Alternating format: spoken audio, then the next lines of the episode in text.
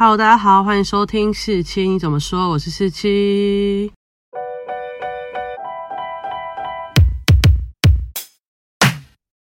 今天呢，要跟大家分享的是我一个人的毕业旅行第四集。这次呢是去普里跟台中。那这次一样，就是我完全没有想怎么去，我只想了怎么从台北到普里，然后我就坐客运，然后一早就坐吧，然后就坐了大概三小时就到普里。那我大学呢有到普里过一次，是在暨南大学打篮球，所以我其实也没有去太多地方。我顶多记得我住的嗯饭店对面的早餐店还蛮好吃的。我们隔天还要去打篮球，就先在那边吃的很饱，然后很满足才去打篮球。那因为那时候我们是坐计程车到暨南大学，所以我们也没有到处去逛，只吃了类似霸王吧，还是什么汤之类。然后没有吃太多其他的东西。那这次一样就是无脑行程，我根本没有想好，我就去问了机车行老板。那机车行老板就给我他们的地图，然后告诉我哪里哪里哪里哪里可以去，然后就叫我小心不要怎么样。那机车行就是在客运下来。其实旁边就有一排，我就随便找了一家，然后就是去，然后那个老板人也蛮好，跟我讲了很多事情。这样，这次去普里呢，跟台东行一样，是真的就是一个人的毕业旅行，真的从头到尾就只有我一个。那我因为不知道普里可以玩什么，想说排个一天多，这样应该就差不多了。接下来我就要去台中看棒球，为什么呢？因为那一天的开球嘉宾是李国义耶。呃，其实我不是因为李国义才想到要去看棒球，只是那时候我想说，哦，那我隔天可以去台中，然后就看到，哎，李国义刚好是那一场，所以我就直接买了那一场球赛，然后去看了中信兄弟主场的球赛。大家也知道，我很常去洲际主场看球嘛，然后如果有活动的话，我更常会去。那刚好有李国义，就一定要去啊。但就是因为我太晚买票，我很晚才就 get 到这些事情，所以就是我买的是已经偏外野的票了，但是内野啦，但是偏外野，然后。就是离离国义很远，我也没有看到他本人。但那一天中信兄弟赢了，所以我就很开心啊！我等下再跟大家分享那天怎么赢。那主要呢，一开始我先说我在普里的怕。那必须说普里真的不是一个很适合一个人玩的地方，它比较适合家族旅游，因为它比较像是有主题的，类似农场主题的什么屋，然后每个地方可能都需要付停车费之类的。那对我来说，就是如果我进去只参观了三十分钟，那我要付个类似五十块或一百块。那个停车费我自己会觉得比较不划算，所以我就很多像那里有很有名，大家一定听过的淘米社区，我们国中小的课本一定会看过，然后有紫教堂，其实我都有去那边晃晃，但是因为我真的就是不想付那个停车费，所以就没有进去。那它就是一些奇怪的景点，我不知道普里的路上啊，就有很多各种欧式建筑。我真的觉得很问号，就是为什么是欧式建筑，不是闽南式或什么什么地方的建筑？它全部都是什么什么城堡、什么什么古堡、北欧式、希腊式还是什么的，然后我觉得有点奇怪。但可能是那里就是盖这样的咖啡馆或者这样的民宿比较多人会去吧。那我跟大家分享一下，我第一天真的就在普里晃一晃。哎，那有几个景点我特别有印象的，大黑松小两口呢，在普里有一个很蛮大的园区，叫做元首馆，那里呢就有刻各国元首的雕像啊。还有一些台湾历任元首的一些眼镜史，然后里面也有卖很多的名产，就是旅游进香团啊，或是什么旅游团就会到那边下来，然后去买一些欧米亚给啊，买一些想吃的东西，然后跟上厕所的地方，因为他的停车不用钱嘛，然后就去那边逛逛，然后就看到超多元首的雕像。那刚好因为那时候我去的前几天李登辉刚好过世，然后那边也有李登辉，我就蛮有感的啦。我自己觉得就是看的那个就是蛮有感觉的。不知道大家会不会想要听李登辉生平的故事？就有点像我回顾 C N Blue 的人那个演艺生涯一样，说不定也可以回顾一下李登辉。那我可能需要很多很多的书籍，还有一些采访去看，我才能有办法做这件事。如果我有心有余力，我就会录一集关于李登辉的生平，跟我对他的感想给大家。那就敬请期待喽。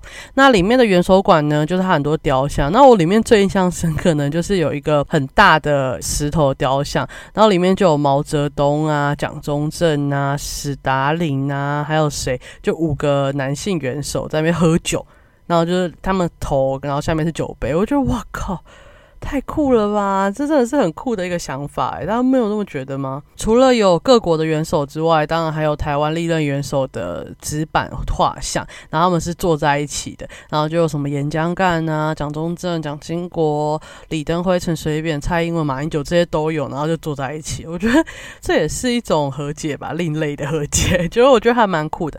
那除了这些比较政治类的东西，如果大家很 care 这之类的话，它其实还有很多可以拍照的地方，例如它会有一个 Time 杂志的封面，你可以在那边自拍啊，或者请别人帮你拍照。那因为我这是一个人的旅行嘛，所以我都自己自拍，所以那个画面都不太好看。然后再来就是它有一些棋盘，然后马车，所以小朋友也可以很适合在那边拍照。那它再往上走呢，有一个爱情教堂，就那里就是有一个小小的教堂，然后就可以在那边拍照。其实不能祈求什么，但是就拍照。当然那边也有那种吃饭的地方，但它就是合菜嘛，那就是很不适合我这种一个人旅旅行的人，所以我就看完拍完照，然后我就从那个元首馆一路起。那我就想说我要去哪里，我就看到哎有中台禅寺。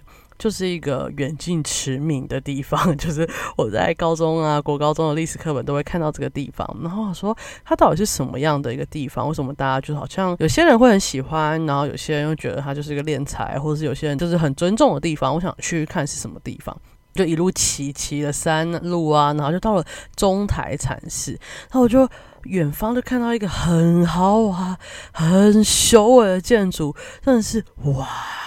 的那种表情，然后就慢慢接近，就越来越大，越来越大。我觉得哇靠，太大了吧这个禅寺。然后我就在它还有个很大的停车场，然后把摩托车停好的时候还要爬上去，从侧门进去，然后你就会经过一个类似花园的地方嘛。哦，那里就会有小桥啊、小溪呀，或是那些树木、庄园、植被都是有被整理过的。然后那边有个木雕博物馆，然后我就继续往上爬，就看到就是你可以从后面进入周禅禅寺参观。那个建筑物真是太大了，然后你往外一看，就可以整个遥望整个普里，就觉得哇塞。也太好玩了吧！这个地方，然后我进去里面呢，就照惯例的，我就很喜欢参观这种地方，然后可以了解一下当地的史实啊，或者怎么样。但我只记得，就是我知道他这个寺啊，然后这个法师就是他，呃，怎么样盖这个地方？为什么坚持要盖的那么漂亮 雄伟？然后或是他是怎么就目前啊，或是他信众都会来这边参加什么营啊什么之类的。但我真的最大记得点就是这个禅师是得过台湾设计奖的。这是我完全可以理解，因为我从看到他就是嘴巴就没有合起来过，就是我要自己把它合起来的感觉，真的是太雄伟了，大家。我知道大家可能会有一些就是是宗教信仰，或者对这个禅师或者对这个宗教可能可能多少会有一些想法跟颜色。但如果你光是去看这个建筑，我在台湾很少会有哇，也太雄伟的感觉吧。上一个可能是佛光山的一样是宗教建筑。那我记得我人生第一次有这种哇，好漂亮，这个建建筑物好雄伟好大，就是北极的天台。那我没想到台湾也会让我有这种。浮夸感觉的地方，竟然是中台禅师。大家可以进去里面看，因为我觉得它里面它是没有人会帮你导览，因为那里就是你要绝对的极静。就是你不能讲太多话，可是他那边有很多的电视，然后你可以一个一个按，然后一部一个一个看。那其实根本没有人会在那边看，大家就是逛一下、走一下就好。但我就一个一个把他每个故事都看完。那因为真的已经过了半年，我真的想不起来太多故事。但我知道他原本是在基隆的一个小小市里面，然后做这些他现在在做的事情。然后后来他就选定了普里。我不知道我我现在有一个印象，就是他说普里其实是一个很灵或是很。神气聚集的地方，所以其实普里有很多庙，三步一个小庙，五步一个大庙，然后或是很多宗教都汇集在普里这个地方，它就是一个很灵验吗，或是很有神性的一个象征。所以我就看到其实非常非常多大庙啊或大寺都在这里，我自己觉得蛮酷的，就是哦，原来这个神性啊或灵性，其实跟宗教这个宗教可能会聚集在同一个地方。那我觉得有点像耶路撒冷的感觉吧，就是说很多教他都觉得那里是他的。圣地的感觉，那普里给我也有这种感觉，就是它是宗教的一个汇集地，它有一定的神性。然后我觉得在这里的人应该也就是跟这些宗教并存。那我觉得看到这边的寺跟庙都是蛮共存的，我觉得还蛮棒的。那除了大家去参观中台台寺之外呢，它旁边再起一下有个叫中台世界博物馆，那也是一个很雄伟的建筑。然后我真的都是每次都哇。但中台世界博物馆它其实是博物馆，所以它有很多馆藏展出。那他看其实每个都要付钱。然后我这就进去逛了一下，然后在外面拍个照，用个领巾打个卡，我就走了。光骑上中台世界博物馆的那个 停车场，我自己就觉得吓烂，因为它。博物馆跟停车场都非常非常大，我停车场还有很多区，我还不知道哪里可以停，这样我真的是真的是吓死。但我还是很希望大家如果去普里的话，还是可以去看看。就是你没有要干嘛，就是去看看一下这个建筑物也好，我自己觉得蛮推荐这个行程的。逛完之后来谈事呢，我就回呃普里市吃一点东西，因为那家咖啡店没有到很好吃，所以我就不推荐给大家。然后吃了一点东西之后呢，我就想说我还可以去哪里？那我就照那个老板推荐的地方，就有什么牧场。啊，或是有什么淘米社区子教堂啊，或是什么，另外一边有一个庙，也是蛮值得去参观的。那基本上那些都是要亲子旅游啊，或是大量的人进去会比较好，所以我自己就没有去。但是他有推荐一个叫做多肉秘境，那它就是一个种多肉呃植物的地方，然后那里可以自己做一个盆栽，然后你就可以带回家，你可以自己参观，然后不贵，大概你看那个盆栽多少钱？大概是 maybe 一百五就有，也有两百、三百、四百那，然后你选完那个盆栽之后，他就会跟你说，你可以选怎样的多肉植物，然后把它放进去，然后在那里有免费的装饰品，那些可以让你装饰，然后就可以把整盆带回家。我自己觉得蛮划算、蛮棒的。但是因为我隔天还要去台中嘛，所以我不太可能带着一盆多肉植物仙人掌去台中，这样我住的旅店不知道会不会让我进去，所以我就放弃这个行程。然后那里面的。呃，员工也不够多，所以我觉得有时候会没被招待到，所以我建议大家如果要去多罗密的话，可以打电话先去预约，然后跟他说什么时候你会到，这样比较会有人来帮你。然后再来，我去完多罗密境的呢，就去一个了鸟居餐厅，但我没有在那边吃啊，不过它就是一个外面有个仿造鸟居的餐厅，然后里面有卖一些日式料理或火锅。但我其实蛮问号，为什么是普里有一个鸟居餐厅这样？但它其实很好拍，然后很多人在那边打卡。它有一个树旁边有一只手。就是那种手的雕像，然后旁边还有土地公，我记得，然后就是把各种就是神性啊、宗教界放在一起，真的是我对普里的第一印象。那再来呢，我就回到我住的青旅，但其实普里青旅不多啦，所以我住的那间我自己觉得还可以，我自己蛮喜欢我住的那个地方的。隔天呢，我睡醒之后，然后我有没有想要去吃普里，就是当地我上次说很好吃的那间早餐店？但后来就查到其他地方，我就去吃了一间好吃的早午餐店，我自己觉得还不错。之后我想说，我不能在普里那么废，我还是隔天还是要做点什么，然后才能去台中吧。结果我就想到，我前一天呢，其实老板也有推荐的一间木工厂，里面呢就是可以做很多 DIY。然后我前一天有去那附近，然后我有看到那个工厂，然后我就看到，哎，它前面就好像是停车的，好像。不能停摩托车，所以我就放弃了。那我说今天再去试一次好，我又骑过去。那骑过去之后，我就发现，哎，它后面有一个可以停摩托车的地方。那我停完之后，就从后面进去，就发现，哎，这真的是一个很多人来 DIY 的地方。那我看过它的 DM，我自己觉得我最喜欢就是制作胡桃钳，然后它还蛮贵的，就是好像四百块吧。但刚好我呢，易放券完全没有用，所以我就把它拿来做胡桃钳，超划算的。然后它胡桃钳呢，就是会给你木制品，然后它。他会帮你切割好，什么都好，然后胡桃钳的脸也有装好，那你就把这些木制品呢都上色。那上色之后呢，他会请你把它粘起来，粘起来之后，他会问你说要不要再帮你上就是胶。啊，如果要上胶的话，可能就要多个。我记得是两百块，还多少钱？对，那也没关系，我就让他上交。然后我自己也觉得我颜色配得很好，当然有上网参考一些资料，我自己觉得很漂亮。然后我就把做好，一路做了快两个小时吧。我原本想要录现实的，不是录现实，录说实，但结果两个小时真的。我真的太认真在画，我就没有录好，然后我就在那边画的很开心，涂颜色涂的很开心，然后自己做了一个超漂亮的 DIY 胡桃钳，然后想说带回台北，我一定要把它放在我家。重点是我在做的时候，就是我很认真，然后旁边有人是做什么，嗯，自己手绘的时钟啊或什么之类的。结果大家看我在做胡桃钳，大家就在那边看，然后有个妈妈就说：“哇塞，你画的太漂亮了吧！”我就自己就觉得啊，太爽。然后结果我就带着那个胡桃钳，然后我就回到客运站那，就直接带台湾好行去。台中，我到台中的时候，在大庆站那附近的时候，就开始大暴雨。但大家知道我去台中要干嘛吗？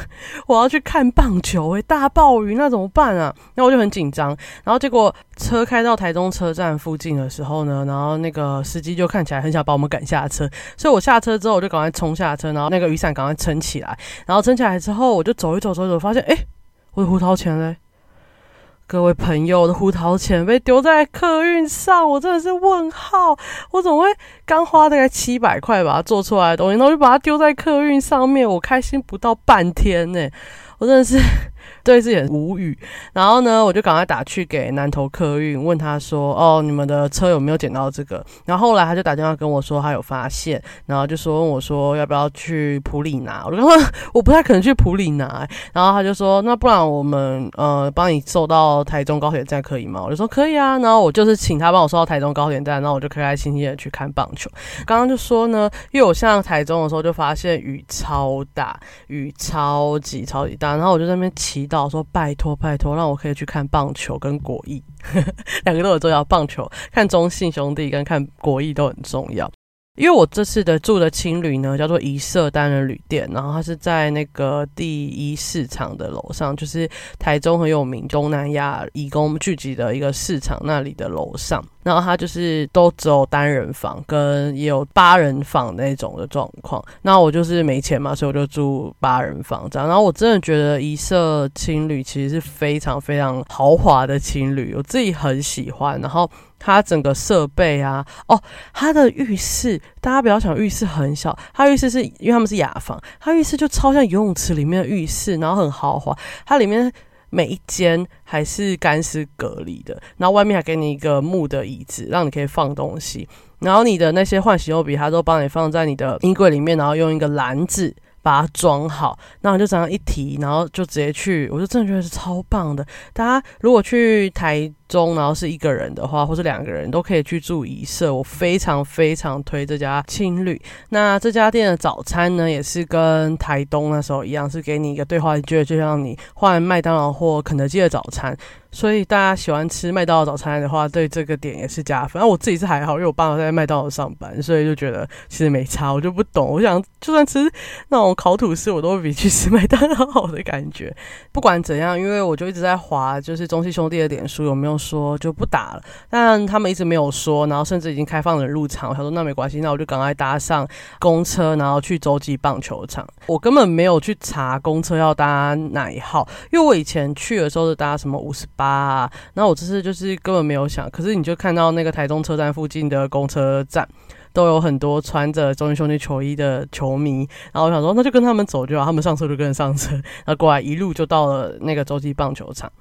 刚入场的时候呢，其实就跟我上次去彭正明的已退周的赛事一样，差不多。然后这次有一个白色的取暖木马，可以在赛前的时候搭，然后一样有很多周边可以买。那那天刚好是女孩日，所以他的球衣卖的是粉红色的。我自己是没有买啦，因为我自己有一件球衣，我也没有办法花钱再去买第二件。然后一开始好像国艺有在那个周边商品前面就跟大家合照啊，或是讲讲话这样，但我自己也没跟到那个行程，因为我到的时候。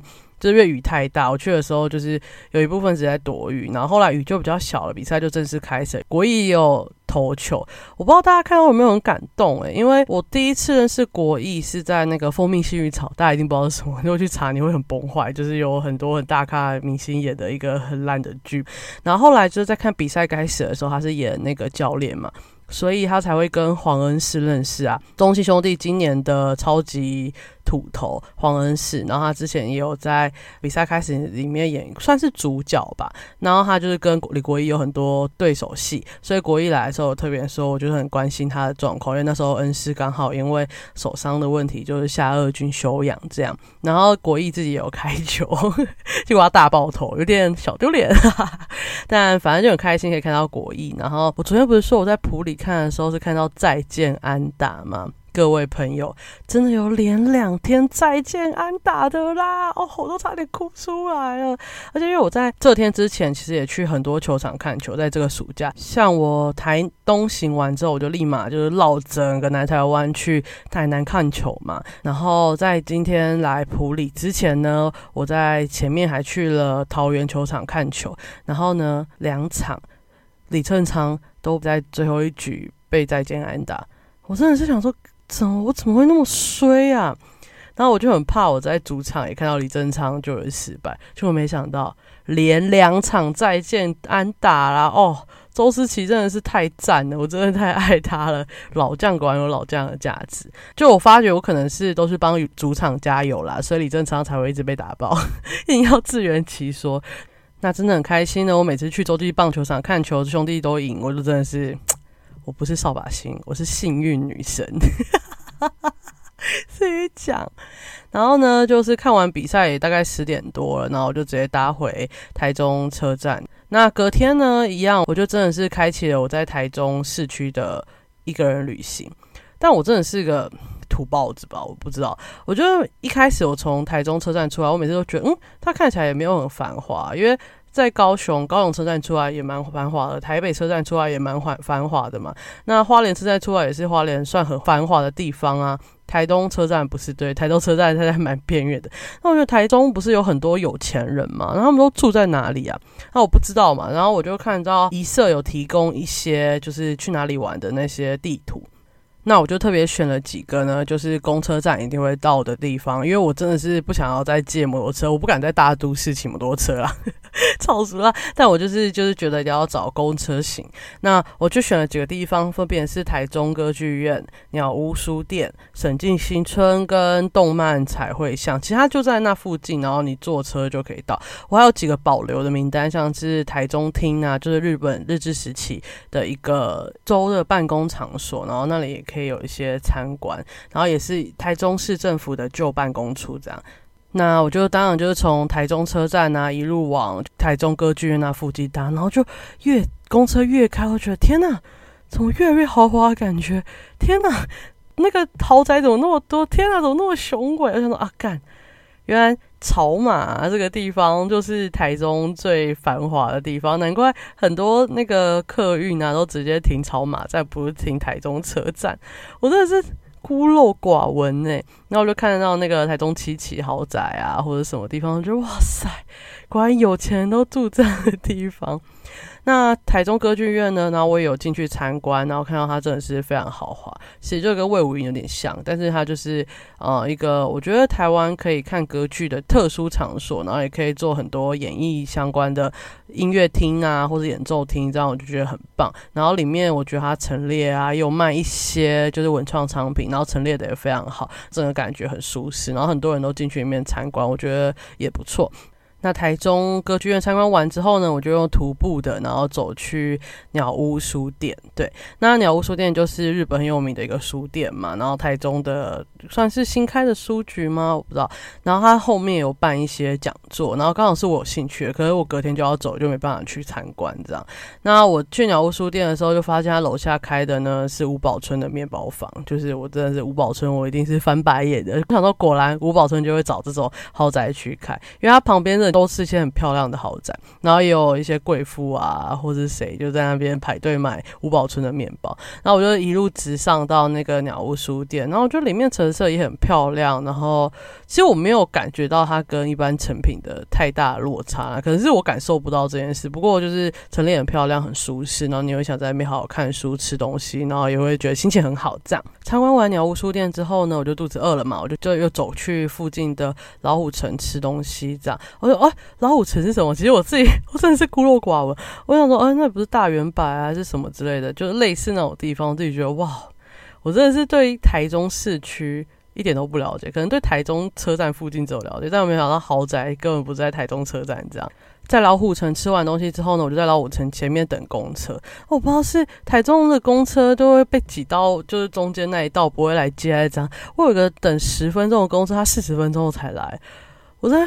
那个大太阳底下差点热死，我这个很无言。然后等完，我就是为了等公车去审计新村。那审计新村呢，其实就是一个也是一个眷村改建的文创园区。它其实根本就是一个文创园区，那里卖了非常多的一些文创商品，然后有一些好吃的东西，装潢的非常非常好，然后也有很多小摊子，你可以买一些东西。那我有没有想要在那边买？就是我想买一个皮件。然后结果在那边看就没有看到，然后又想要买一个类似不用太大的那种随身的包包，但那边好像那天也没有看到。那比较特别的是，那里有鲁鲁米的专卖店呢！天呐，鲁鲁米就是那只，它到底是河马还是什么东西？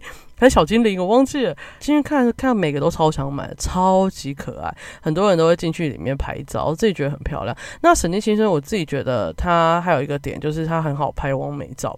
因为这次我去台中跟普里都是一个人旅行，所以我都到处架那个找那个椅子啊或哪里架手机来拍照，其实有点羞耻啦。尤其我在台中科剧院的对面的那个。公园架手机帮自己拍照，然后一直等车流量过，然后一直按一直按的时候，还被有人打断问我问路或问我需不需要帮忙，觉得超丢脸的。但还是蛮开心啊，毕竟这就是一个人旅游的乐趣。那审计新村的墙壁呀，或是一些旧屋啊，或者树都蛮适合拍照。然后我就在那边架着这样拍。那当然，审计新村也有一些手作类的东西，大家我觉得是蛮值得逛的一个文创区，它非常非常的规划良好。然后那时候我去的时候也超级多人的，然后那里也有一些吃的，大家也可以去那边吃。那参观完审计新村之后呢，我就想说还没到我买的车票。时间，那我再去一个彩绘动漫巷吧。它真的就是一个小小的巷子，其实真的不大，大家不用抱太大的期望。那它里面有画非常非常多动漫，像是柯南啊、马里欧、史迪奇、新一、龙猫车站，这个也很有名。那附近也有超多的扭蛋可以扭哦，还有夹娃娃机。那这些就是你一边参观的时候，也可以继续里面玩啊。比较可惜的就是因为我是一个人去，然后。很多想要拍的动漫，那附近都没有什么适合的椅子或者墙可以让我架来拍照，所以就有点可惜。不过我还是跟新一拍到照了，我有跟史迪奇拍到照，我有跟龙猫拍到照，超开心的。参观完彩绘动漫巷，我就回到台中车站，然后呢，我就准备要从台中车站搭到新屋日，我要去搭高铁回台北，结果。我明明在我的手机的那个双铁 App 上面，就是看到说几点几分有一辆车可以从台中到新乌日，到那个地方之后，我就上那辆车，他就慢慢搭到潭子。然后说，嗯，台中到新乌日要到潭子吗？因为潭子我记得这个站的原因呢，是因为我记得要从那里下车到那个洲际棒球场会蛮近的，结果好像搭反了，就。再回去查那个我的地图，就发现我们 Google Map 离那个台州高铁站越来越远，我差点哭出来。因为那时候我午餐基本上是没吃，我想说我要去台中高铁站可以吃个蓝象亭之类的，结果没有哎，就这样越搭越远，那我就赶快跳下车。跳下车之后呢，我就 赶快搭回程票，所以我一路上差点饿到就是。有点干呕，就差点吐黄疸，就超级饿。然后结果我就多了大概半小时才到台州高铁站，所以我就只能随便吃一次。然后吃完之后呢，我想说反正没事做，我就赶快进高铁站里面，就坐在那边发呆。结果我进去的时候发现，哎，你要一个小时前才能进去，所以我好像还差个十分钟吧，所以我就在外面混一下。结果我就在那边看剧，看了一个小时之后，我就上车。我一上车想到，哎，我忘记拿胡桃钱了。干！然后我那时候已经上车，只剩两分钟就要发车，所以我完全没办法冲下去，然后去南投客运在台中高铁站的那个位置拿我的胡桃钱，所以我就这样搭回去。我明明那一个小时有无数的时间可以想起来我的胡桃钱。结果就把它留在了台中高铁站。我希望我最近有时间可以去台中，然后可以去把我的胡桃钱拿回来，不然的那个食物找你出会很可怜。好，拜托，我真的是对我自己很超级无言的。那这就是我第一次认真一个人去玩台中，然后不算市区啊，就是豪宅区。